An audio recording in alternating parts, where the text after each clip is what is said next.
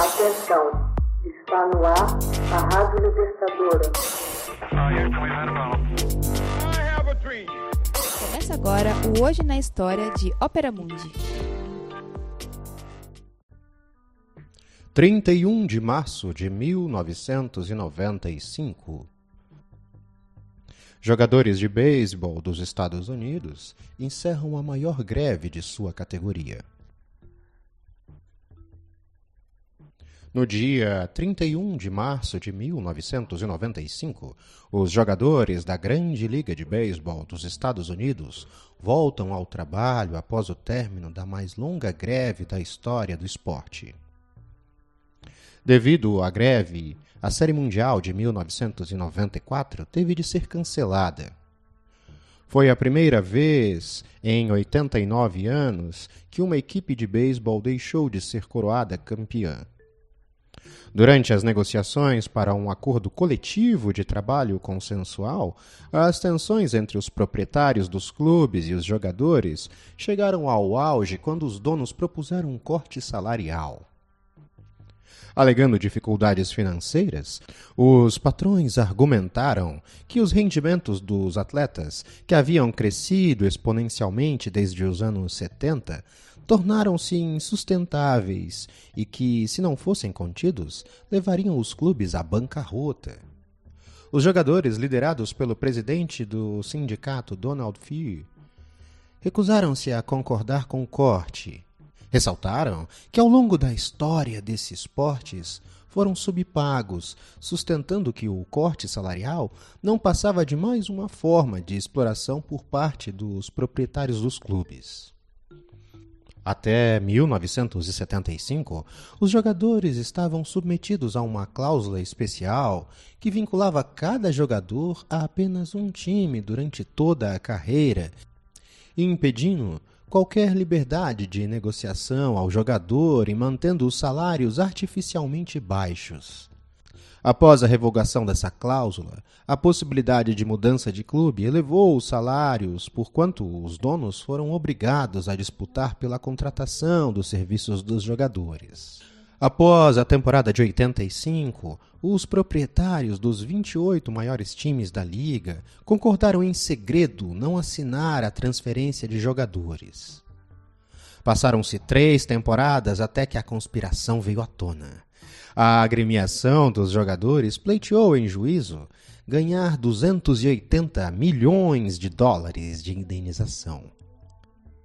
Quando um acordo coletivo entre a Grande Liga de Beisebol e a Associação dos Jogadores inspirou em 1994, restou um travo amargo entre as partes e negociações de um novo acordo logo se tornaram azedas.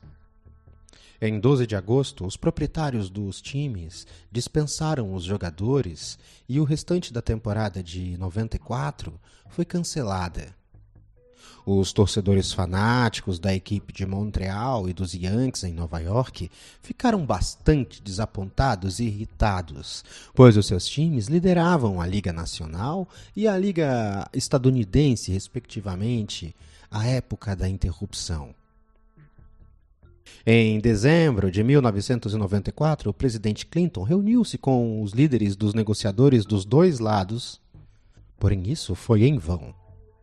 Já no início de março de 95, na véspera do início da nova temporada de beisebol, 28 dos 30 proprietários votaram por colocar em campo times reservas. Porém, em 31 de março, a juíza Sônia Sotomayor intercedeu, emitindo um mandado contra os donos por terem dispensado os atletas. Finalmente, em 2 de abril daquele ano, os jogadores decidiram voltar ao trabalho. O comparecimento do público em 95 foi o menor em anos, caindo de uma média de 23 mil espectadores por jogo, isso em 93, para apenas 25 mil. Os torcedores montaram uma barreira humana no dia da cobertura dos jogos, furiosos tanto com os jogadores quanto com os proprietários. Felizmente para o beisebol, a quebra por Cal Ripken, o Homem de Ferro, de um strike de Lou Gehrig, em partida realizada em 6 de setembro de 95, finalmente quebrou esse gelo entre o esporte e seu público. O incrível lance de Ripken e a raça com que se entregou ao jogo salvaram o beisebol no coração do povo americano. O acordo coletivo não foi revogado em 96.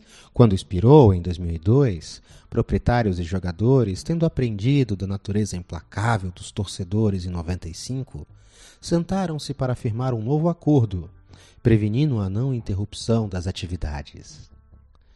Hoje na história. Texto original Max Altman. Narração e adaptação José Igor. Edição Laila Manuelle.